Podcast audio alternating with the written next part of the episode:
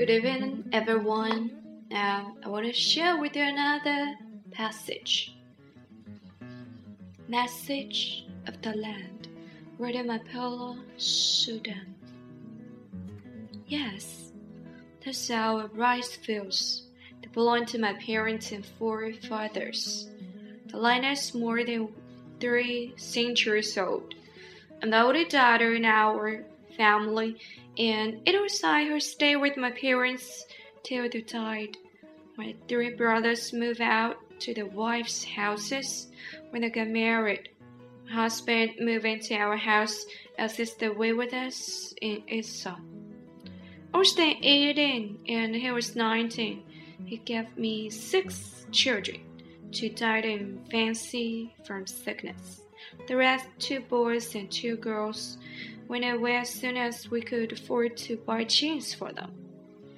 Our eldest son got a job as gardener in a rich man's home in Bangkok, but later employment agency sent him to foreign land to work. My other son so went far away. One of our daughters is working in a textile factory in Bangkok, and the and the other one has a job in a store. They come home to see us now and then, stay a few days, and then they're off again. Often, they send some money to us and tell us that they're doing very well. I know this is not always true. Sometimes they get bullied and assaulted, and it is like a knife piercing my heart. It is easier for my husband. He has ears we don't hear, and mouth who doesn't speak, and eyes that don't see. He's always been patient and silent, minding his own life. All of them remain my children in spite of their long absence. Maybe it's fate that sent them away from us. Our of land is small, and it is no longer fertile, bleeding year after year, and look us, getting old and exhausted. Still, my husband and I work on this land. Summer is not difficult to do when there is a lot of rain, but a bad dew. It's not only the plows that break but our hearts too. No, we too haven't changed much, but the village has. In what way? Only ten years ago, you could barter for things, but now it's all cash. Years ago, you could ask your neighbors to help build a house, rip the rice, or dig a well. Now, they will do it only if you have money to pay them. Plastic things replace village crafts. Men used to make things with fine bamboo pieces, but no longer. Plastic bags litter the village. Shops have sprung up, filled with colorful plastic things and goods we have no use for. The young go away to towns and cities, leaving us old people to work on the land. They think differently. I know. Saying that, old, uh, old fashioned. All my life, I've never had to go to a hairdresser or paint my lips or nails. Those rough fingers and toes of working the mud for of our rice fields not for looking pretty. Now, young girls put on jeans and look like boys, and they don't think it is fashion. They, they think it is fashionable. Why?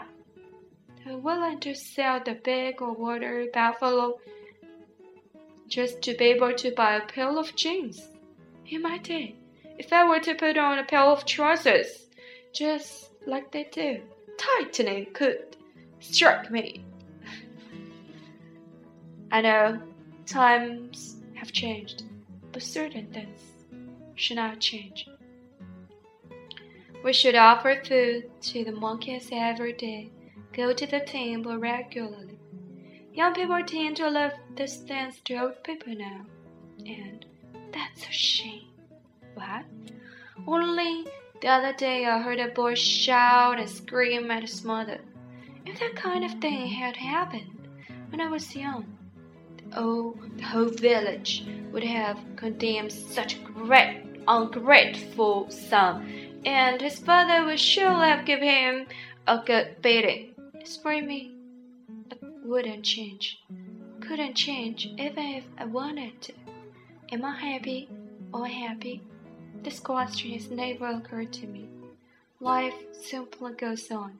Yes, the speck of bones dressed in rags can to plant and rip rise from morning till dusk. Disease, wounds, hardships, scarcity, flowers been part of our life. I don't complain. The farmer. What did the wife will say? Let's see.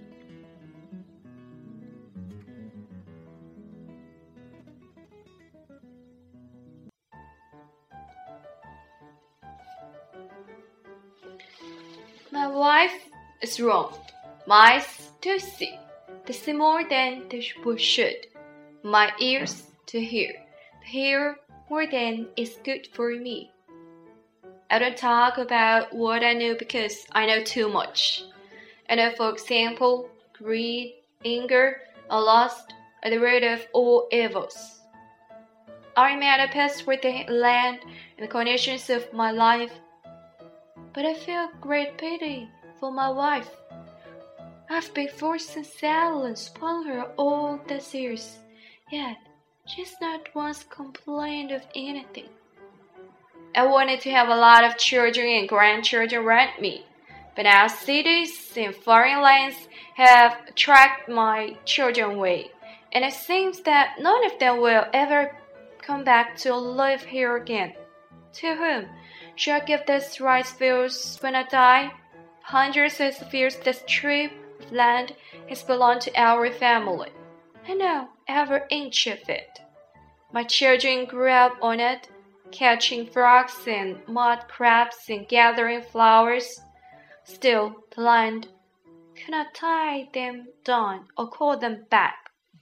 When each of them has a pair of wings of like birds on the wind.